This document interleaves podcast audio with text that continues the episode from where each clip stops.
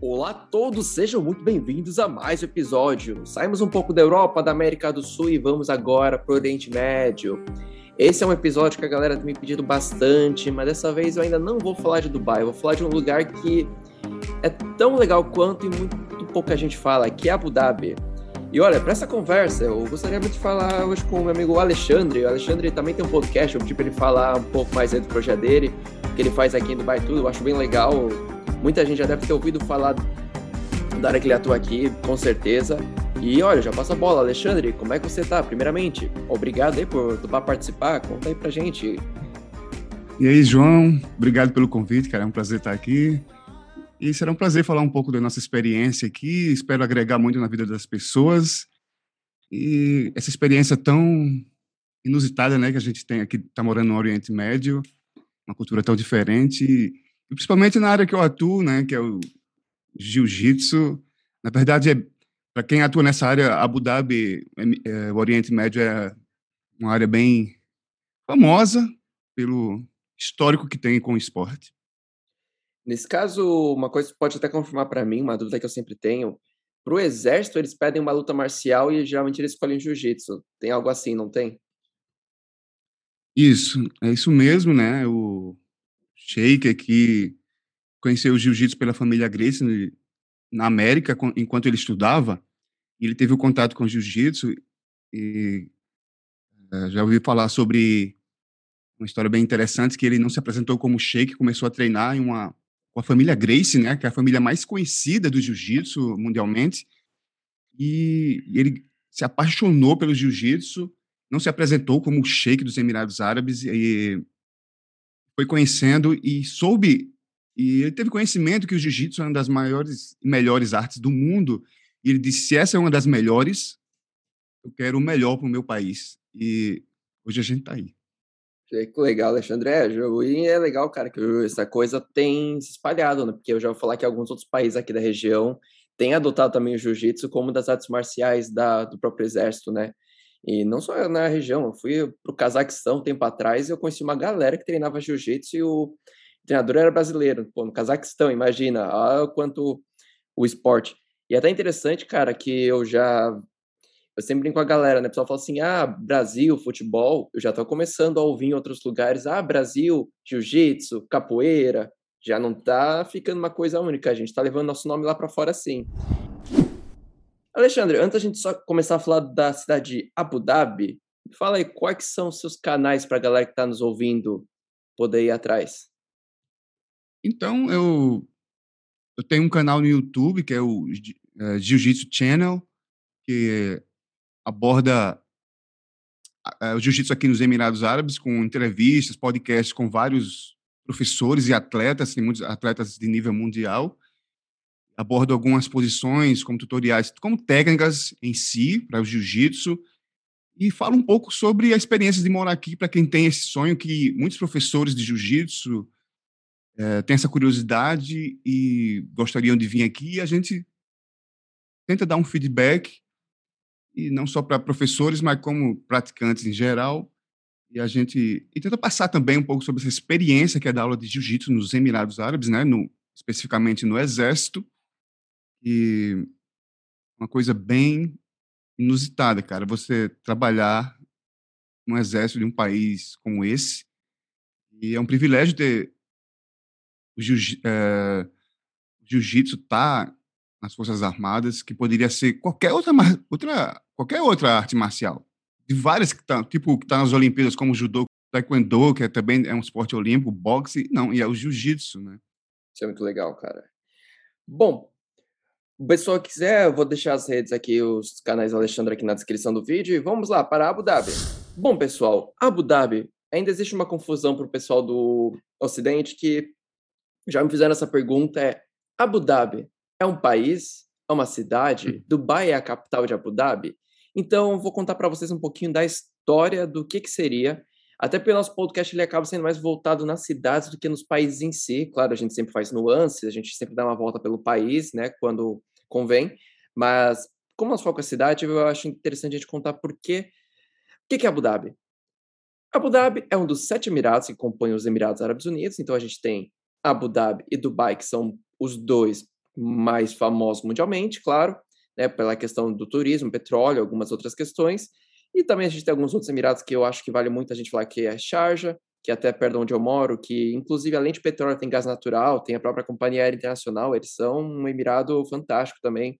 Você tem o Ras Al Khaimah, você tem o Ashman, Fujairah, o Al Quain, e eu, eu, sempre esqueço um Emirado, cara, quando eu falo essa lista. Então, se algum dos outros Emirados estiver me ouvindo, por favor, não me xinguem.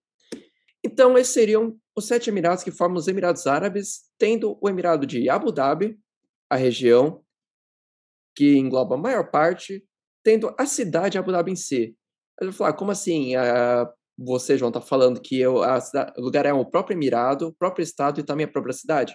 Cara, exercício simples. Qual que é a capital do Rio de Janeiro? Rio de Janeiro. Então, usa a mesma analogia, que é o que vai fazer você entender o que é isso. E assim, falamos de Abu Dhabi, a capital. Alexandre, eu acho que como a gente mora aqui em Dubai, os dois, a gente pode dar um panorama interessante, que eu sempre gosto de perguntar para a pessoa a primeira impressão, mas eu vou fazer uma coisa diferente. Me conta, o que, é que você notou de diferente de Abu Dhabi para Dubai quando você foi para lá? Eu, eu, rapidamente, nitidamente, foi fácil perceber que a cultura ela é mais, muito mais, muito mais viva em Abu Dhabi do que Dubai. É, você andando nos shoppings em Dubai, você consegue até perceber pela vestimenta típica deles, né, que é a candura ali, as mulheres a baia, é, é, o número é bem menor do que Abu Dhabi. Se tu for em Abu Dhabi, eles mantêm mais os costumes, você vê mais pessoas com as roupas típicas locais, de candura, baia. E Abu Dhabi e Dubai é muito mais turístico, muito mais. E tu acaba vendo mais pessoas de outros países do que. Uh, que os locais em locais, si, né? né? Para mim, hum. um grande lance de Abu Dhabi, a primeira diferença é na estrada, porque é uma estrada muito legal, eu gosto muito de dirigir, pelo primeiro fato que a velocidade máxima é 140 por hora. E a rodovia é um tapete, cara. Parece uma autobahn alemã, para quem quiser um efeito de comparação. Cara, tu vai a 140 na maior felicidade sem perceber, e às vezes você até nem percebe que tá passando mais de 140. Então, essa é uma das coisas que eu mais gosto é chegar até Abu Dhabi, 140 por hora, numa rodovia maravilhosa, você nem percebe, chega lá rapidinho. Mas uma das coisas que eu sempre noto é que, a partir do momento que entra no Emirado, não digo na cidade, mas o Emirado de Abu Dhabi, você já começa a perceber uma arborização ao redor da rodovia que fala, estou em Abu Dhabi. A primeira diferença nítida que eu tenho, que ainda acho que o pessoal de Abu Dhabi gosta mais dessa coisa arborizada, então, para mim, essa grande diferença já chega em Abu Dhabi.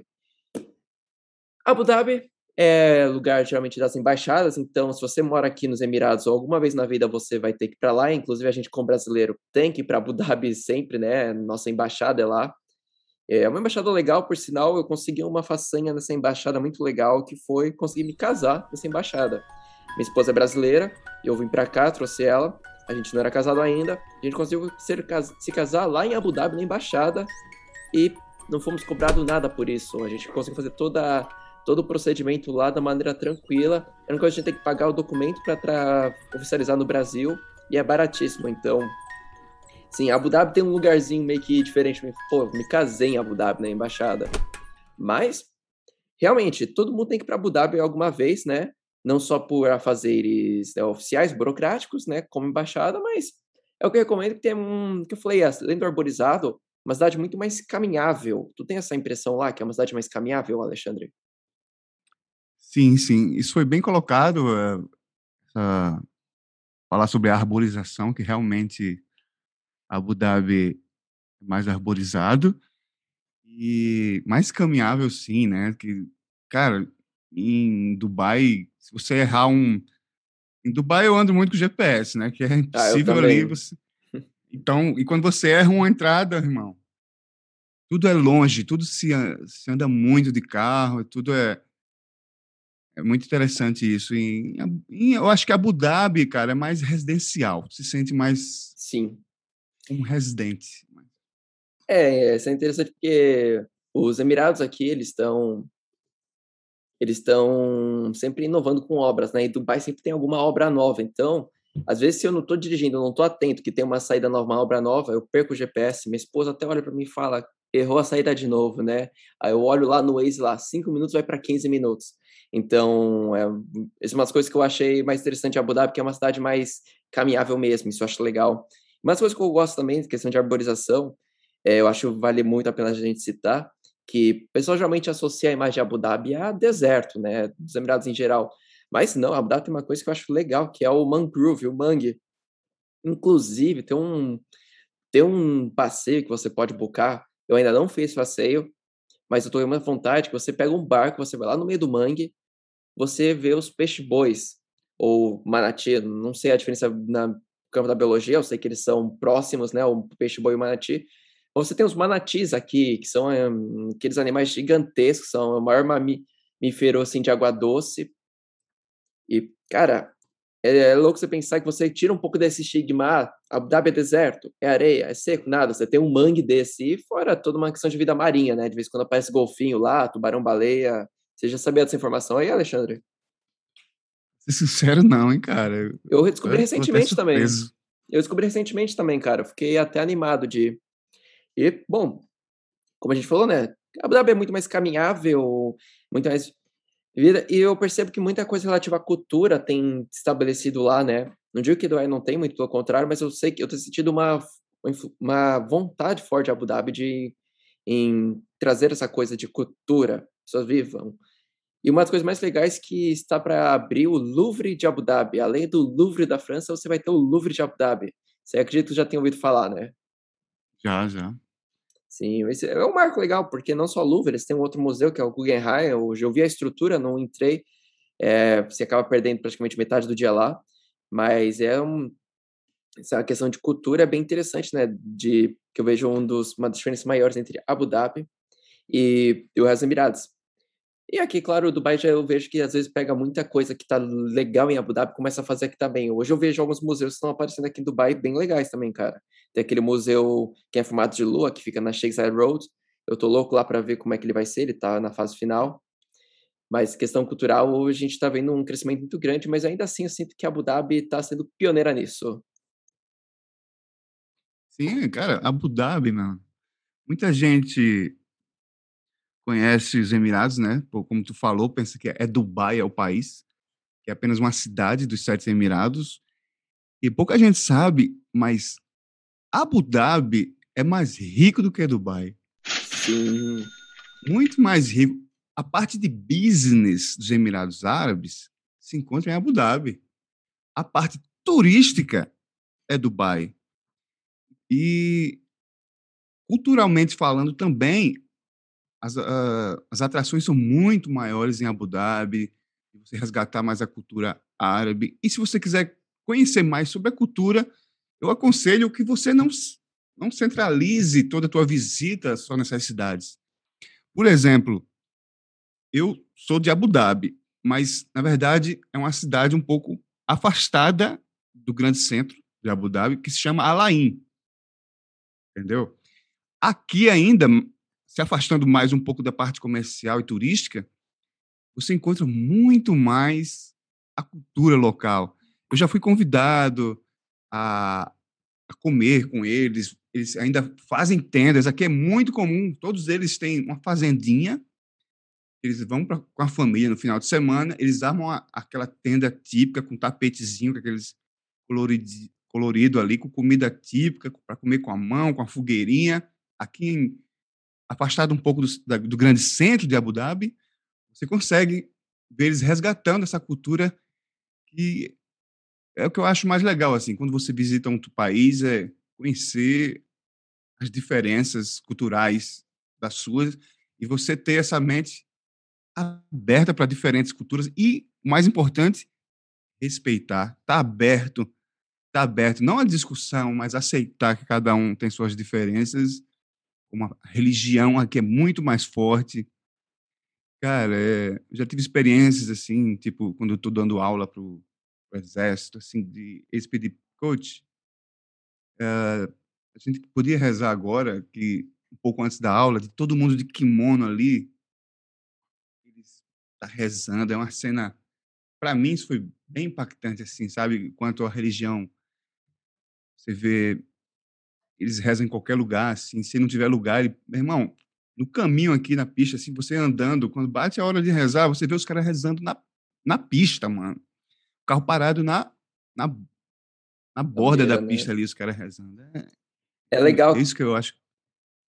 Sim, cara, que eles levam bem, bem essa religião deles. Eu acho legal da maneira que, assim, é uma coisa que eu, no começo, procurei muito entender como funcionava, mas coisa que eu achei bem legal, que é o seguinte, umas coisas que eu tô, até achei legal, eu, acabei de uma forma inconsciente comparando com o que a gente tem no Brasil, que é o seguinte, o cara que ele aplica para religião, cara ele vai, ele, a maioria deles, eles vão a fundo saber sobre a religião deles, então eles têm conhecimento de todo o livro sagrado deles, de quando tem os feriados religiosos deles, eles sabem por que, que eles estão comemorando. Aí eu fiz até um paralelo de volta para casa, falei, cara, eu conheço de gente que é religiosa, mas eles não sabem interpretar, ou não tem conhecimento a fundo da própria religião. Aí tu vê aqui que realmente, cara, eles são engajados. Isso, isso eu achei legal. Isso me surpreendeu de uma maneira até positiva, sabe, cara? Falei, cara, como eles são engajados, mas sim, eles buscam. Eles não é, não estou fazendo isso aqui porque alguém manda fazer, não. Eu gosto muito do engajamento que eles têm. E, e ainda assim, cara, eu sinto que aqui eles são bem, bem mesmo respeitosos com duas religiões. Assim, uma das coisas que eu acho que a gente pode quebrar até um estereótipo para a galera, Alexandre, de, do pessoal que acha, olha, você vai para lá, eles vão te forçar a fazer isso, aquilo. Cara, nada. Uhum. Pelo contrário, esse aqui é um dos lugares são muito mais abertos, abertos. Eles são muito cara. abertos, cara. Inclusive, aconteceu uma das coisas, não lembro se foi ano retrasado, ou acho que foi, que foi a visita do Papa Francisco a Abu Dhabi. Tu lembra dessa visita aí? Isso, isso foi muito legal, cara, porque mostrou realmente assim, cara, a gente está convidando ele e eles receberam o Papa Francisco, né? Os, os governantes aqui receberam, se via nitidamente um sorriso deles, eu achei muito legal e fizeram toda uma festa para recebê-los, tudo. E essa recepção foi num lugar, cara, que eu acho muito legal a gente falar, que é a grande mesquita Sheikh Zayed, que acredito que você foi para lá também, cara, que para mim é um dos lugares mais bonitos, não só da cidade, mas do país em si. Vale a pena. Muito acho... legal. A mesquita, eu acho que é ponto obrigatório para todo mundo que vem nos Emirados Árabes. É um ponto muito importante para eles, tanto culturalmente quanto é, o, dizem que tem um dos sheiks enterrado ali, na verdade. Um dos é. fundadores é. do país. Então, é muito. É muito o simbolismo daquela mesquita para o país é muito grande. Então, eles trouxeram, tentaram mostrar uh, a sua importância e valorizar também a visita do Papa e levaram ele o que há de melhor, assim. Pra... Os grandes símbolos, é. né? Eu acho legal, Isso. cara, dessa mesquita, é que da última vez que eu fui, que eu acho mais legal que você não paga para entrar é de graça, isso já achei legal pra caramba, que você não comercializa a sua religião. Isso já, cara, isso eu achei sensacional. E o que eu gostei muito, cara, assim, já tinha ido uma anteriormente lá e fui ano retrasado. E a primeira vez que eu fui, cara, quando tinha bem menos gente visitando, você tinha como acessar internamente, né? Hoje, e até um ano e meio atrás, eles não permitiram mais isso porque é muita gente, eles querem preservar também, claro, né? Não pode deixar todo mundo.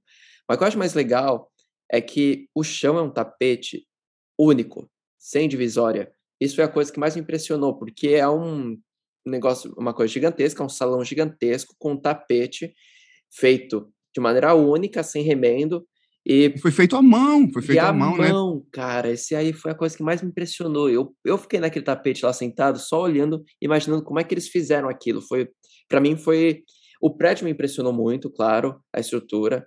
É, as pilastras que são feitas de madrepérola, que é aquele material das conchas, me impressionou muito. E eu acho legal o simbolismo, né? Porque madrepérola é da concha, que trazia as pérolas, que foi a primeira fonte de renda aqui do país. Então, falei, pô, legal essa questão dos simbolismos que eles dão para as coisas.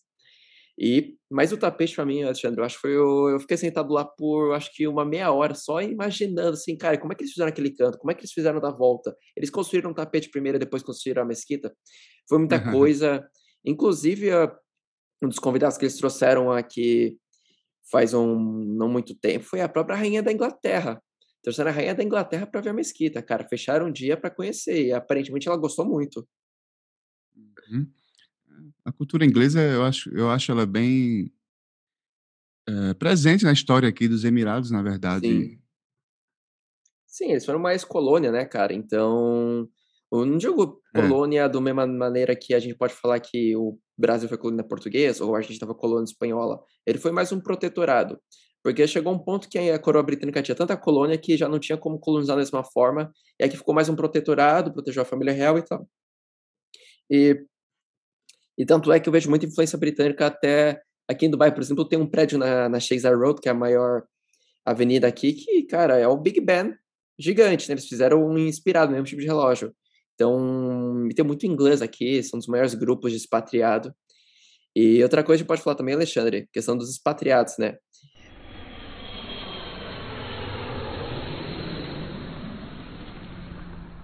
A população local é bem minoria comparado com os estrangeiros, né?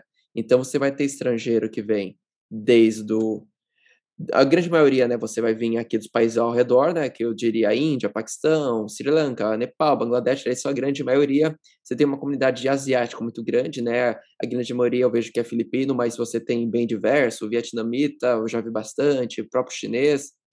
E cada vez mais eu vejo muito europeu fazendo aqui o lugar como sua casa, os Emirados, né, às vezes mais Dubai, às vezes mais em alguma nacionalidade, algumas preferem Abu Dhabi. E eu estava lendo esses dias, Alexandre, no site da Embaixada Brasileira, que, se eu não me engano, são 5 mil brasileiros que estão residindo hoje aqui nos Emirados. 5 mil é um número bom, né, cara? Cara, 5 mil é uma, eu acho que é um número bom.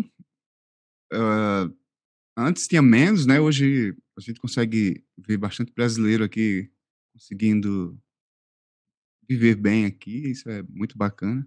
Eu sei que eles gostam do, de brasileiro aqui, cara, e assim... Gosto, gosto. Eu percebo, porque você percebe quando você tá num lugar que o cara quer te vender alguma coisa. Aí você fala que é do Brasil, pô, você pode falar que você é de qualquer país e o cara vai querer ser simpático com você porque ele quer te vender. Mas eu sinto quando é genuinamente eles se interessam, ah, você é brasileiro, legal, tudo. E eu, eu percebo que tem um acolhimento muito bom, apesar de tudo, apesar de 7 a 1 tudo, a gente ainda é bem visto aqui fora, né? Apesar é de tudo, né? Verdade. Xandre, qual foi a sua, não digo o primeiro choque, mas quando você mudou para os Emirados, eu posso falar o meu também, que eu, mas primeira coisa que te, não digo chocou, cara, que eu acho uma palavra forte, mas que digo te espantou. Primeira coisa é falar, cara, olha isso. É, cara, primeira coisa que vem na minha mente, vindo para cá, né? Vindo para cá, quando eu tive a proposta de trabalhar aqui, quando você vem 14 horas de voo para cá, passa um filme na tua cabeça, tu não sabe o que vai te esperar, tu imagina milhões de coisas. Já dentro do avião, tu começa a ver o que eu não tinha visto, né? Falando de, uh, uh, sobre a religião, começa a ver as pessoas já, as mulheres já cobrindo o rosto ali. E dentro do avião, cara, eu tava assim perto, daqui a pouco o cara levanta assim, pega um tapetezinho, coloca no meio do avião, começa a rezar ali. Esse foi o primeiro impacto. Eu digo, olha, onde eu tô indo, é um país muçulmano que a religião é muito forte. Esse foi o primeiro impacto, religião, e segundo, a temperatura, cara. Quando eu desci do avião, aquele mormaço, assim. Apesar de eu ser do Nordeste, como vocês devem ter percebido, meu sotaque, é, é de uma região quente, mas é diferente. É diferente. Sim. É, cara, esses dois aí. Temperaturas, se a gente coloca em números, ela espanta muito, porque eu já cheguei a ter, uma vez eu estava dirigindo por aqui, eu moro perto de Sharjah, né, que é o outro Emirado, bem na divisa com Dubai. Cara, outro dia eu tava dirigindo aqui e chegou a marcar 49 e uma hora chegou a marcar 50 no termômetro do meu carro. E eu pensando, cara, já aconteceu acho que umas três vezes no meu carro teve que ir para para a garagem, né, que eles chamam, né, para o mecânico, porque o ar-condicionado Hum. não aguentou a temperatura, cara, assim, meu carro não é um carro muito novo, né, é um carro bem básico, mas assim, três vezes falou assim, ó, tá tão quente que seu ar-condicionado pediu arrego. Então, essa foi um dos primeiros choques. E, Uhum.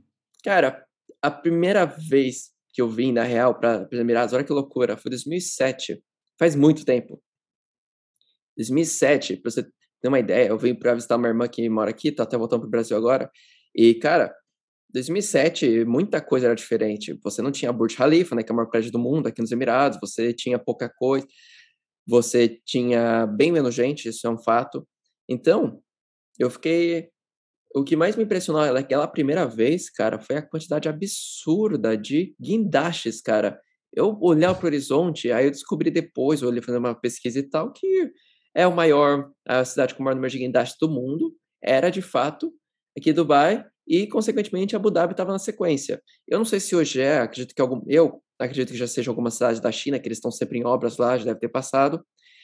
E, e hoje, cara, para mim, e da segunda vez que eu vim para morar, né, eu moro faz um pouquinho mais de três anos aqui, é, nunca tinha vindo aqui no verão, então para mim o calor, cara, foi uma coisa assim que me chocou. Eu falei, caramba, cara, como é que eu vou me locomover? E na época, quando você chega, você não tem carro ainda, né? Você tenta fazer as coisas a pé. Eu estava acostumado a fazer muita coisa a pé. Então, aí eu descobri que a cultura do delivery, cara, seja para tudo, é bem forte aqui no país, né? Então, assim, eu comecei a pensar, eles são inteligentes, eles, eles tem alguém, tem alguma empresa que entrega tudo. Então, você não precisa fazer nem mercado, cara. Você entra no site do Carrefour, você coloca tudo que você quer. E, cara, chega na sua casa na caixinha bonitinho, como você tivesse feito. Você liga pro mercadinho aqui, os caras levam aqui. Então, acabou sendo choque sem cara, dá para você fazer tudo sem sair de casa, né?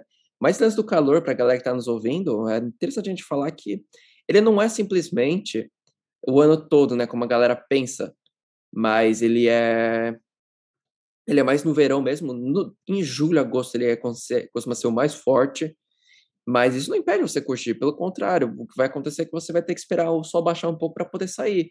E depois de um tempo, sendo bem honesto, você acostuma. Sendo bem honesto, depois de um tempo, você está bem acostumado. E uma das coisas boas, né, cara? Eu sou de São Paulo. Em São Paulo, a gente era acostumado a sair de manhã, calor. Deu à tarde, já começa uma frente fria do nada que você não sabe de onde veio. Ao finzinho da tarde tá chovendo forte. Aí volta à noite, céu limpo, calor abafado. Aqui não, eles conseguem manter uma temperatura bem tranquila. Então, eu, eu, se eu saio de casa pro calor, tô preparado pro calor, cara. Isso é uma das coisas que me demorou para virar chavinha, que eu não precisava levar um monte de coisa comigo.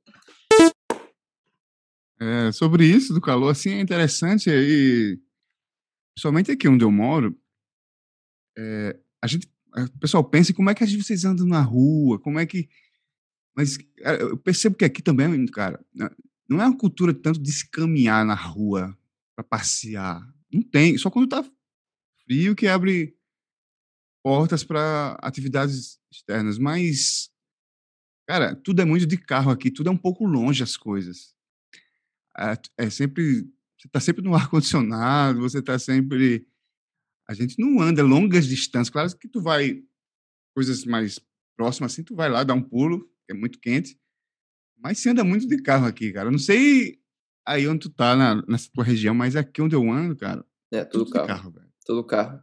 Eles tiveram que botar até um Salik, o Salik ele é o sistema de pedágio, que é uma coisa interessante, que ele usa uma, uma tagzinha que você cola no seu painel para você passar, você não precisa parar e pagar. Eles tiveram que botar um salic bem aqui na porta do meu prédio, não na porta do meu prédio em cima, na rua de acesso, porque o fluxo de carro é tão grande, cara. Aqui a galera usa muito carro. Mas é. Eu acredito que em São Paulo a galera também usa bastante carro. E uma coisa que ajuda muito aqui, cara, é o preço da gasolina, né, cara? Aqui é um dos maiores produtores de petróleo do mundo, né? Membro da OPEP. Então imagina, o combustível é barato, você não precisa nem se preocupar. E há uns tempos atrás era bem comum a galera deixar o carro ligado com ar-condicionado, ia na loja, comprava alguma coisa, voltava, estava com a chave no contato, o ar gelando, se era uma coisa rapidinha. São é uma das coisas que eu vi bastante. Dizem que agora tá proibido fazer isso, tá dando multa agora. Tá dando multa e ligado. tá dando multa porque tem um porém, né, cara? Não é bom pro meio ambiente isso aí, né, cara? Então, eles estão bem, bem focados aqui essa questão do de reduzir a pegada de carbono, tenho acompanhado bastante essas notícias. Então, acredito que eles estão fazendo umas, um policiamento mais intensivo nessa questão.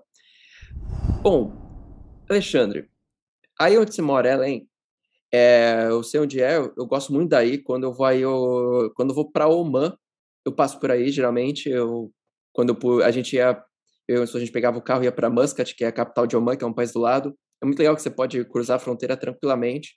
Eu sempre gostei de passar em Além. E uma pergunta que eu faço, que provavelmente alguém vai perguntar: tu vê muito camelo andando na rua aí perto da sua casa?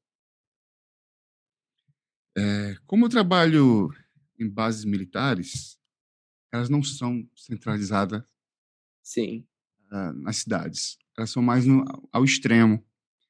Então, no centro você não vai encontrar camelo, mas, mas não precisa andar muito para achar. Eu encontro, eu várias vezes tive que parar carro para passar camelo. Quando eu quando em certas bases que eu vou trabalhar, são mais no extremo das são mais lugares extremos, ser bases militares, ser bem é, então é comum você pegar algumas estradas bem diferentes, cara. Tá no meio do deserto, estradas que a areia cobrindo. Passo por isso aqui, é meu cotidiano. É comum, sim. É comum, sim, ver camelos. Eu já tive que desviar de camelo algumas vezes, mas não aqui em Dubai, né? Nem na cidade de Abu hum. Dhabi, mas no caminho você já começa a ver um, dois. E é uma discussão interessante, Alexandre, porque eu vou conversar até com um biólogo sobre isso. Os camelos aqui, na real, eles têm uma corcova, então a gente não sabe se, se realmente são dromedários ou são camelos. Aí eu comecei a pesquisar sobre isso. O dromedário, na real, é uma variação do camelo, então você não está errado de chamar de camelo, né? Apesar de ter uma corcova. E aí entra toda a questão do grupo, né, do, do animal. Você, você tem uma ideia, cara, a lhama é uma parente do camelo. A lhama andina peruana. Isso é uma coisa que a gente nunca faz analogia, né? Então, uhum. Interessante. Interessante, é. É que eu também tinha na cabeça, né, que a gente pensa em camelo, né, pelos, pela cultura Hollywood, a gente pensa logo né, nos Sim. dois lombos ali do, do, animal. Cara, a galera conhece muito, tem uma noção ainda muito grande daqui por causa de um filme que é Lawrence in the Arabia, acho que é seu nome, que mostra um, acho que é o inglês, que ele vai ter uma aventura aqui pelo Oriente Médio, só que, cara, tempos antigos, quando o país nem existia, né? Então, tem muita gente que ainda tem essa visão daqui. E esse camelo grandão, cara, ele na real é muito mais comum você encontrar ele nas áreas geladas, né? Você vai encontrar esse camelo na Mongólia, na China, no Cazaquistão. Aí sim você vai achar aquele camelo peludo, gigante. Mas o, uma das coisas que eu acho mais interessante aqui, cara, é corrida de camelo. O dia que eu passei num jockey club, eu vi corrida de camelo, eu achei, eu parei para assistir, Achei surreal, cara. E mais legal é que o jockey não era um jockey, é um robozinho, cara, que ele vai dar só dar um toquezinho pro Camilo correr. Tu chegou a ver algum dia a corrida de Camilo aqui? Cara, corrida de camelo é um esporte muito regional, muito cultural deles e é muito forte. E passa na TV ao Só vivo, TV, né? Cara. ao vivo e é muito comum eles terem um camelo de, de corrida que, por sinal, é muito caro somente se for um campeão. É, camelo é um animal caro, né, todos que têm, e vale milhões, milhões, assim, de, nossa, muito caro camelo. Já vi, sim, inclusive, falando sobre esse robozinho, antes era, era pessoas mesmo que montavam. Sim. Mas disse que era muito desumano um pouco, e eles claro. tiveram que tirar, tanto para o animal quanto para o montador ali, e optaram pelo, pela tecnologia. Mas além do camelo, uma das coisas que, que eles têm bem forte é o cavalo, cara. Aqui o cavalo. O, o cavalo é um. Pela questão do corrido por sangue, é muito valorizado. Cavalos que valem milhões. O pessoal gosta muito de cavalo aqui, os locais. E é claro, o animal nacional que é, o pessoal adora é o falcão. Diz a lenda que o cara que é veterinário de falcão aqui ganha muita grana. Pra galera do Brasil que estiver nos ouvindo, fala português, fala inglês, ó, já ouvi umas histórias de brasileiro que veio para cá e ganhou uma graninha boa sendo veterinário de Falcão, hein? Fica a dica. Eu soube disso também, né? Aqui tem hospitais exclusivos para os falcões, velho. Tanto para o camelo, eu já vi também vários hospitais para falcões. Tipo, hospitais, entre aspas, clínicas. Sim. É, especializadas em, na, na ave. Sim, cara, Falcão é um dos símbolos nacionais, acho legal. E toda essa questão do esporte, Alexandre, eu, eu acho que a gente pode falar de um, duas coisas muito interessantes de Abu Dhabi, né? A primeira coisa que eu acho que a gente pode falar de Abu Dhabi é da, do estádio lá, porque o estádio lá de Abu Dhabi costuma sediar de vez em quando a final do Mundial Interclubes, né? Então, tive o campeão Libertadores, da Champions League, e, e aí aconteceu uma coisa interessante, cara, uns anos atrás, que o Real Madrid jogou contra um time local daqui, o Al Jazeera. E, cara, eu lembro que foi o, time do Al Jazeera, que o W saiu ganhando do Real Madrid com o gol do brasileiro Romarinho, cara. Eu lembro desse jogo até hoje. E era para ter, e era ter sido 2 a 0 o juiz viu o impedimento lá que eu contesto, não tinha VAR na época, e, E essa coisa, né, de o pessoal ficou louco, cara, como assim? O Al Jazeera tá ganhando do Real Madrid 1x0, vai fazer o segundo gol. Então eles. Surpreendeu, têm... surpreendeu muito. Surpreendeu. E o time da sua região aí, o, o Allen, ele ganhou do River Plate, cara. Eu me lembro muito bem disso, que eu vi esse jogo na casa de um argentino que torcia pro River Plate, cara. Foi tão legal ver isso, cara. Que legal. Eu falei, cara, como cara, é que o time ganha, perde pro, pro Além, tá o Alain, o Alain é um dos times mais fortes aqui dos Emirados, um dos mais ricos, na verdade. Sim. E já jogou vários brasileiros conhecidos aqui, como Emerson Sheik. Ele, Emerson Sheik, ele pegou Sim. esse nome aqui no Alain, que ele, na verdade, conheceu o Sheik lá tal. Que, na verdade, o Alain é de um Sheik Sim. Alain, um dos principais sheiks do, dos Emirados Árabes, nasceu aqui, na verdade. E eu acho que foi o Sheikh Mohammed, se eu não tiver, hum, se eu não me engano. Posso confirmar pra gente essa informação? Também não. É só. Então, é um, é um time forte e jogou aqui Valdívia, Emerson Sheik. É Valdívia é... eu lembro, cara. Vários, vários. Inclusive, eu tenho, eu tenho vários amigos aqui, jogadores eu conheço aqui do Alain. Tem uns que até que visitam a minha casa aqui, eu já ah, fiz até legal, vídeo cara. com eles. Que legal, vídeos cara. brincadeira, né? Tem uma camisa, o cara me. Tá, eles estão na Espanha fazendo temporada, até o jogador me falou, uh, mandou mensagem antes que tem uma camisa para mim, eu tô oh, que legal, é, espera essa camisa aí. Mas é, cara, essa questão do futebol é bem, eles gostam muito e Abu Dhabi hoje, o estádio de Abu Dhabi, ele recebe a final do Mundial esporadicamente, de vez em quando eles fazem no Japão, às vezes estão fazendo no Catar, algumas temporadas, já teve no Marrocos, né? Depende de quando é a sede, mas quando é aqui nos Emirados, eles fazem lá em Abu Dhabi, e não é a primeira vez que tem, né? lembro quando acho que o Grêmio jogou o Mundial, foi em Abu Dhabi também, legal. E partindo de esportes, a gente tem um dos pontos, para mim, mais incríveis de Abu Dhabi, Alexandre, pra gente falar. Eu adoro ir para aquele lugar. Antigamente era muito mais fácil você chegar perto dos lugares, hoje está um pouquinho mais restrito, já não é tão. Que é o autódromo da Yas Island que é o autódromo da Fórmula 1.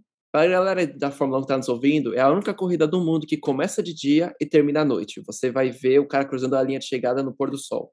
Já foi para lá, Alexandre? Cara, eu não cheguei a ver a corrida em si, mas já entrei no autódromo. É, eu já fui no autódromo também, cara. Você vê a corrida. de corrida mesmo do circuito do Fórmula 1, eu tive ainda essa bela oportunidade de. Pretendo aquela região em si é muito bem localizada turisticamente, tem o Parque da Ferrari ali colado, um dos, tem um dos melhores shopping também, que é o Yas Mall. Yas Mall, Yas Mall legal, eu gosto. Muito eu bacana, sou... cara. De tão... esporte aqui, cara, o país gosta de sediar grandes eventos. Eu tô surpreso, cara, que uh, não se candidatou para a Olimpíada aqui, uma das duas cidades. Eu acho que vai acontecer uma hora ou outra. A gente vai ter um dos Jogos Olímpicos sediados aqui, ou em Abu Dhabi ou em Dubai. Eu acredito que vai rolar sim.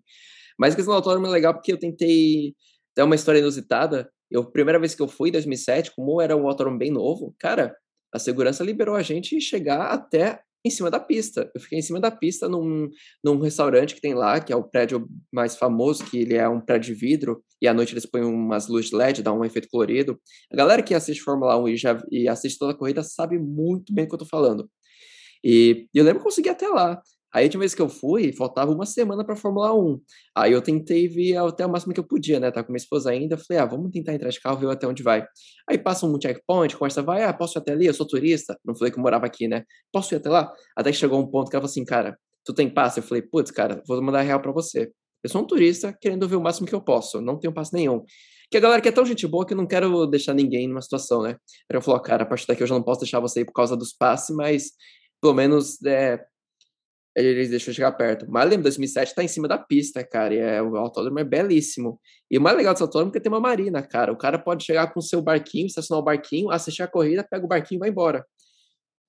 Acho que essa é a grande sacada aqui interessante. do... Interessante também, e o período que acontece a corrida, né, também, vale salientar que é no, sobre onde tá frio, né? Nesse Sim, tempo do, do ano, ano é. a temporada mais fria, porque tiver quente não tinha condições, não. Pneu história, imagina, cara. É, eles fazem no fim do ano. É até a questão engraçada da região aqui, né, cara? Acho que a gente pode dar um pouco de background pra galera. Até uma informação interessante, a Copa do Mundo do Qatar vai ser a primeira Copa que não vai ser realizada no meio do ano, exatamente por isso, pela questão de temperatura, né? E eu vejo muita gente que ainda confunde Catar com os Emirados, acha que é o mesmo país, acha que Doha e Dubai são cidades vizinhas. Não, são países diferentes. Doha é, uma, é a capital do Catar, que é um outro país, nem faz limite divisa por terra, apesar de ser próximo, não tem. Eles são, tem a Arábia Saudita entre eles. E é, cara, interessante a gente dar um. Eu provavelmente, quando falar de outros países do Oriente Médio, eu vou falar isso também. Mas a gente explicar um pouco para a galera que está nos ouvindo o que, que é o Oriente Médio e por que tem gente que acha que às vezes aqui é um país perigoso e não tem noção, cara, da, do tamanho que é o Oriente Médio. O Oriente Médio, se você pegar alguns vídeos, alguns estudos, você vai ter desde da galera que considera o Oriente Médio, talvez os países aqui seriam os Emirados, Oman, Arábia Saudita, Iêmen, Catar, você tem o grande Oriente Médio, que vai ter gente que vai considerar desde a parte do Paquistão até a região do Maghreb, que é, seria o norte da África, que é uma região que fala árabe. Então, existe muita coisa que você deve considerar quando você descreve o país. Se você falar, ah, eles são árabes, espera, mas árabes podem ser o povo dos Emirados, pode ser o povo de Oman, pode ser o povo do Egito, pode ser o povo do Marrocos, dependendo da sua classificação. O Marrocos é embaixo da Espanha, então imagina. É uma questão de você saber não generalizar. Então, essa generalização muitas vezes dá ideia errada para a galera de falar, olha, esse ah, porque tal país não é perigoso. Cara, não. Olha o tamanho da região. Tem gente que acha que turco é árabe, então eu acho muito válido, galera, fazer uma pesquisa, quem tiver mais interessado. Tem um canal que chama Nerdologia, que é daquele Atila Yamarino, do biólogo, e tem um outro, e do Felipe Xavier, que é um historiador. Eles têm um vídeo do Oriente Médio que eu não vou me estender muito, eu vou botar na descrição. Eu quero que vocês vejam, vocês vão entender exatamente quem que é quem aqui na região. E quem que é o amigo de quem. Esse vídeo vai te explicar por mapas melhor do que eu explicando por uma hora. Então eu deixo aqui. Mas aqui tem um, a gente pode falar os amigos dos Emirados, né, que os melhores amigos na concepção diplomacia são Oman. Oman é um país muito legal e é um país que não vive de petróleo, turismo, então você tem uma experiência muito mais diversificada é, Oman tá muito do lado aí de, de onde você mora, em além, né, cara? Se você cruzar a rua, você já tá em Oman. Dá pra ver, passando aqui, é só uma cerca aqui. É a cerquinha, é. Cerquinha é legal. Aí você tem Kuwait, Bahrein, Catar e Arábia Saudita, que são, seria a comunidade do Golfo, que eles chamam, que são os países que sempre procuram manter uma melhor, relação, tudo. Então, esses países, cara, são bem diferentes do que talvez outros países árabes que você tenha ouvido falar. Então, assim, eu não gosto de falar termos, às vezes o Spotify entende errado alguma coisa, também não quero levar discussão para um lado que não tem nada a ver com aqui. Mas eu acredito, como esse podcast está chegando a muita gente que está ouvindo sobre a região pela primeira vez, acho bem legal salientar. Bom, Alexandre, alguma situação inusitada tu passou aqui nos Emirados, cara? Talvez por diferença de cultura, alguma coisa pra falar, cara, o que que eu tô fazendo? Comigo não, mas já presenciei. Eu, como você assim, eu procurei muito aprender e estudar a cultura para não já não cometer esses gafes, né? Sim. É, sei quanto nós brasileiros assim somos e presenciei algumas cenas assim de, de uma amiga aqui no shopping uma vez, somente aqui em Alain. E é mais forte isso. Como Sim. falei, é uma cidade menor, a partezinha mais, mais forte, a cultura. Então eu já, eu já vi uma menina de short curto, assim, jeans. Short hum. pra gente seria normal. É pra você ver que o normal depende de quem tá vendo, né? Exato. É, é, do prisma, do seu. Então ela tava no shopping com um shortzinho assim.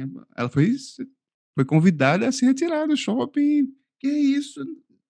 Achou muito estranho. Tô normal aqui. Ah, que, que povo bobo, que não sei o quê. Pô, mas tem que respeitar, né? Para eles não é normal. Que pra gente depende do seu ponto de vista, né? Foi, eu achei bem.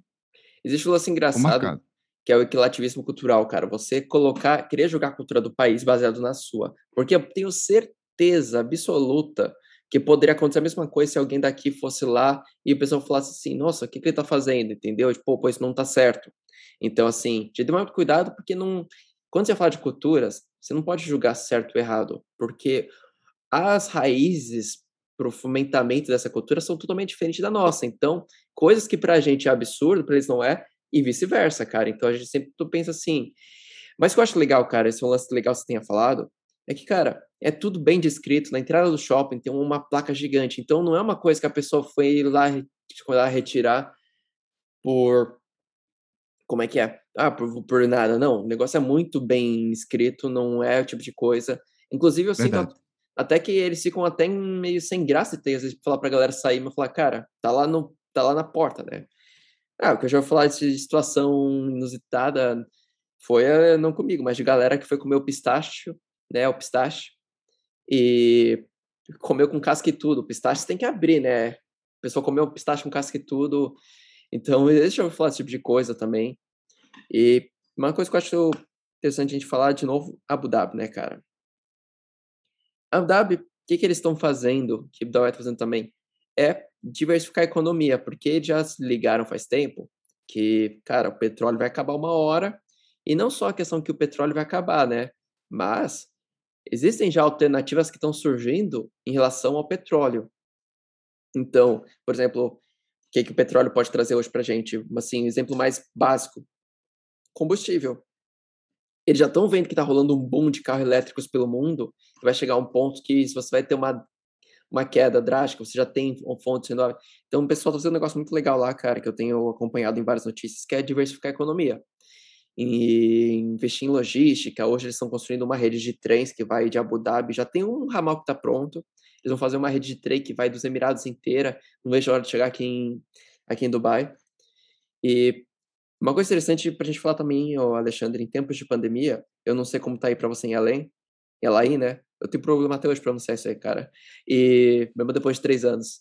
E que para você cruzar de uma cidade a outra agora, na época da pandemia, ainda que o país esteja com 80% da população vacinada na data de hoje, a gente está gravando isso em agosto, no começo de agosto de 2021, você ainda tem que apresentar um teste negativo do PCR para entrar no Emirado de Abu Dhabi para você conter.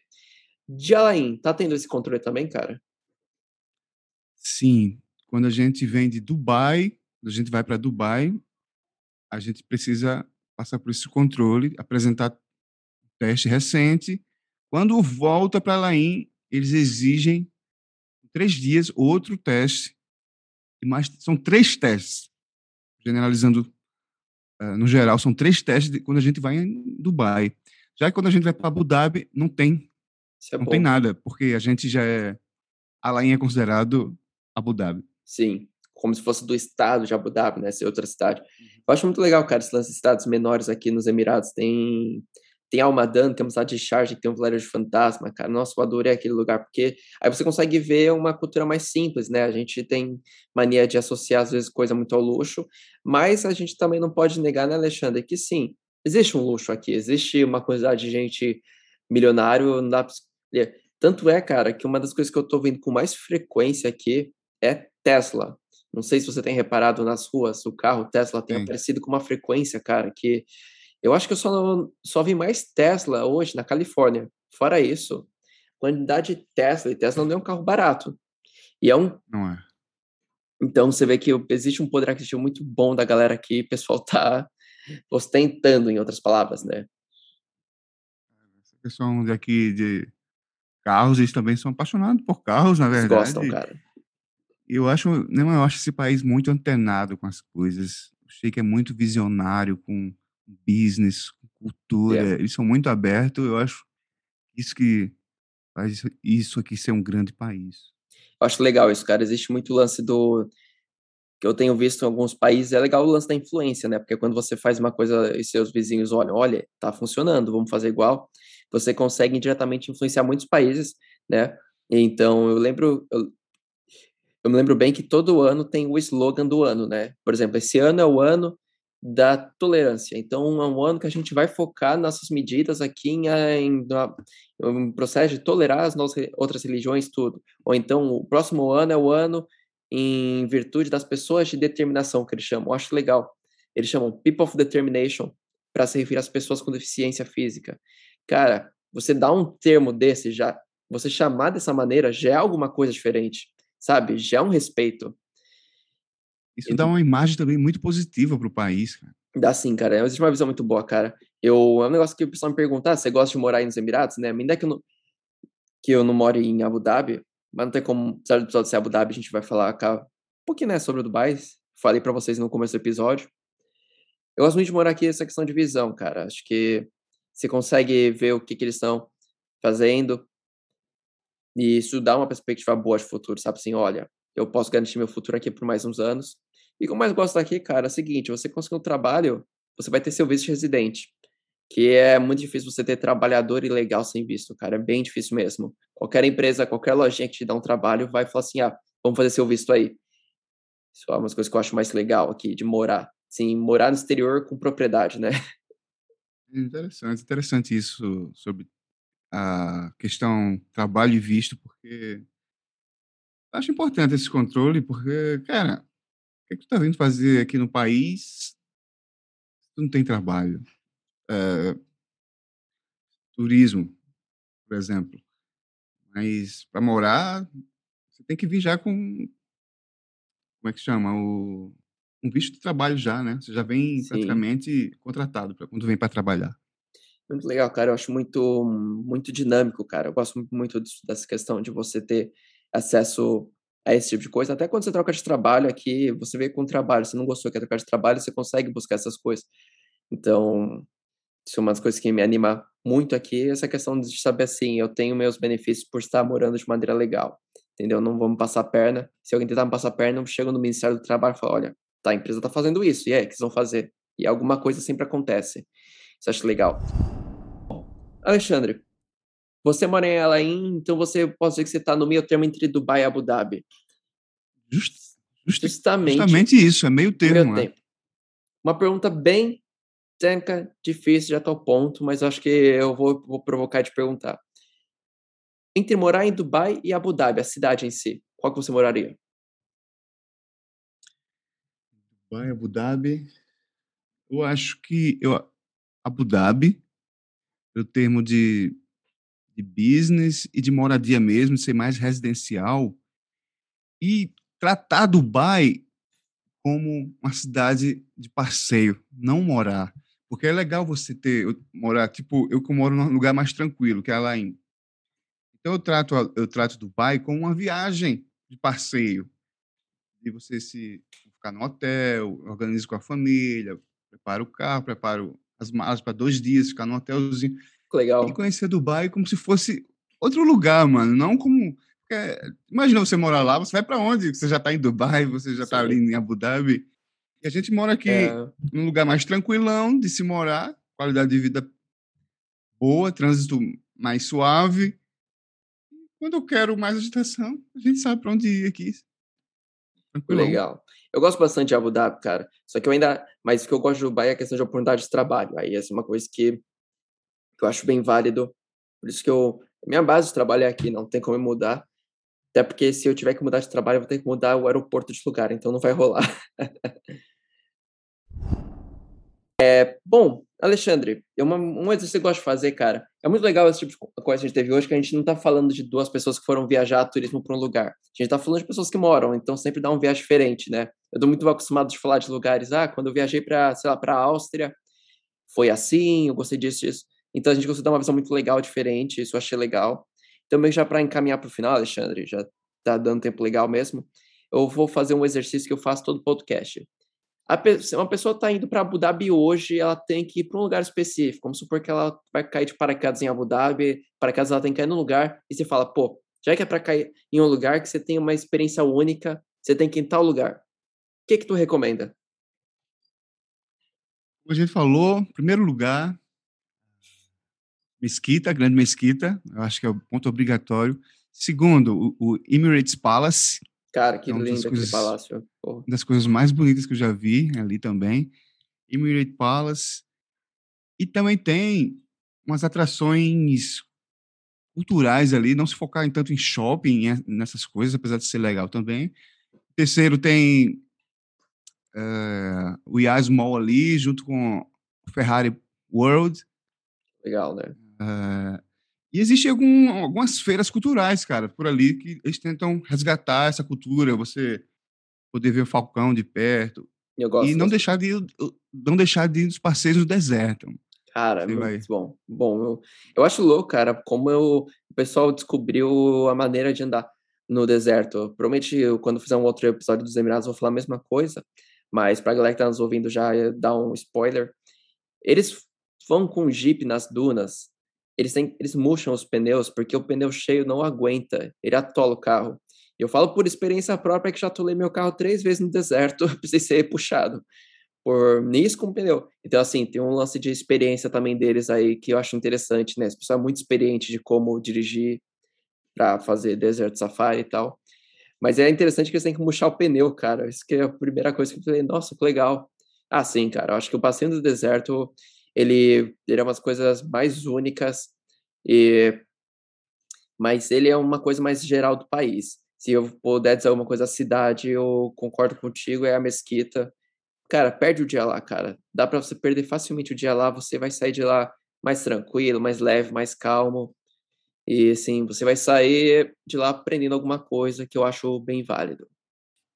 É legal. Os Emirados, os Emirados é, Eu gosto de morar vale aqui, cara. Eu gosto de morar aqui, cara. Bem, bem. Sou muito grato ao país pela oportunidade. Te falar isso de coração aberto mesmo. Alexandre, cara, eu adorei conversar com você, cara. Foi muito legal. A gente se conheceu aí por um grupo de podcasts também, né? A gente começa a trocar figurinha. Cara, muito legal conversar com alguém que também faz podcast, que eu sinto que a pessoa já consegue fluir legal. E mais uma vez, Alexandre, é, divulga aí o, o, nome do seu podcast, eu quero que a galera ouça, e do seu canal do YouTube. Valeu, agradeço a oportunidade aí de trocar essa experiência e quem quiser saber mais sobre esse projeto de jiu-jitsu aqui, que eu trabalho, tem meu podcast que é Jiu-Jitsu Channel.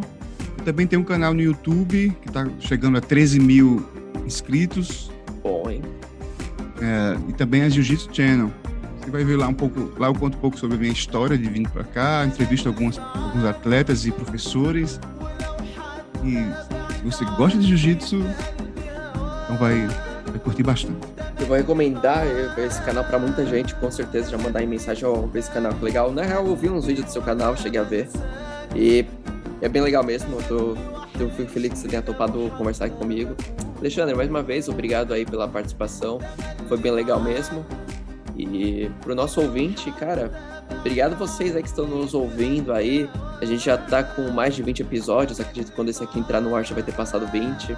Tem sido um trabalho interessante, eu tenho gostado muito de fazer o, esse podcast tem um, ele tem alcançado pessoas mais distintas possíveis que eu nem imaginava que se interessariam. Isso me deixa muito feliz.